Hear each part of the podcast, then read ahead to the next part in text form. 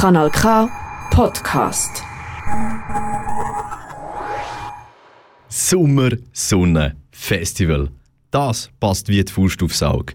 Und genau für das ist es jetzt wieder Zeit im Rosengarten zu Dottiken.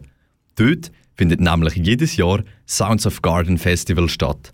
Warum dass es sich lohnt, dort hinzugehen, habe ich im Gespräch mit dem Jascha Baumann vom Sounds of Garden Team herausgefunden.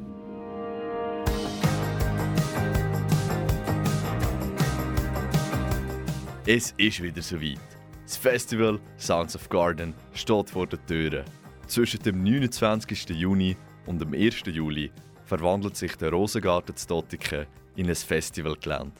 Warum genau ein Garten der Austragungsort vom Festival ist, erzählt der Jascha Baumann, OK-Präsident alias Meitli für alles, gerade selber. Wir das Festival äh, ins Leben gerufen haben, haben wir so gefunden, es gibt mega viele äh, so 0815 Veranstaltungen, die so ein bisschen lieblos gemacht werden. Dann haben wir gefunden, das ist die perfekte Location da, um äh, so Musik in den Garten zu bringen, genau.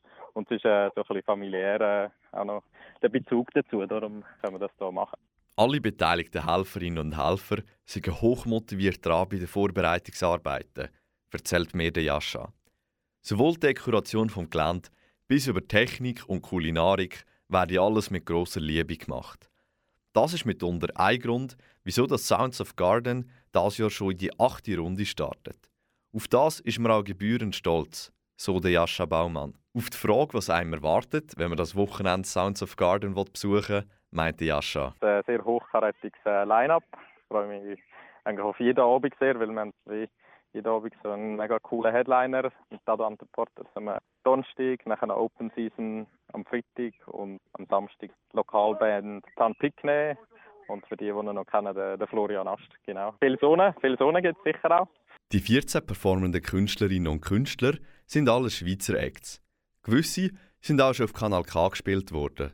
Zum Beispiel der Dennis Kiss, der sogar Anfangsjahr im K-Trax Magazin porträtiert worden ist.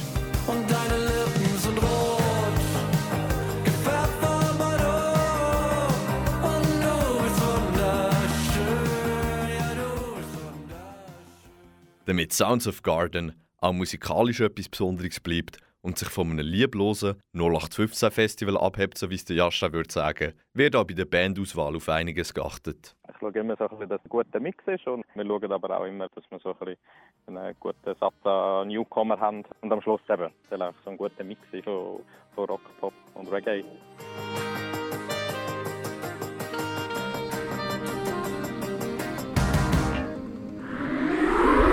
Das ist ein Kanal K Podcast gsi. Jederzeit zum Nachhören auf kanalk.ch oder auf deinem Podcast App.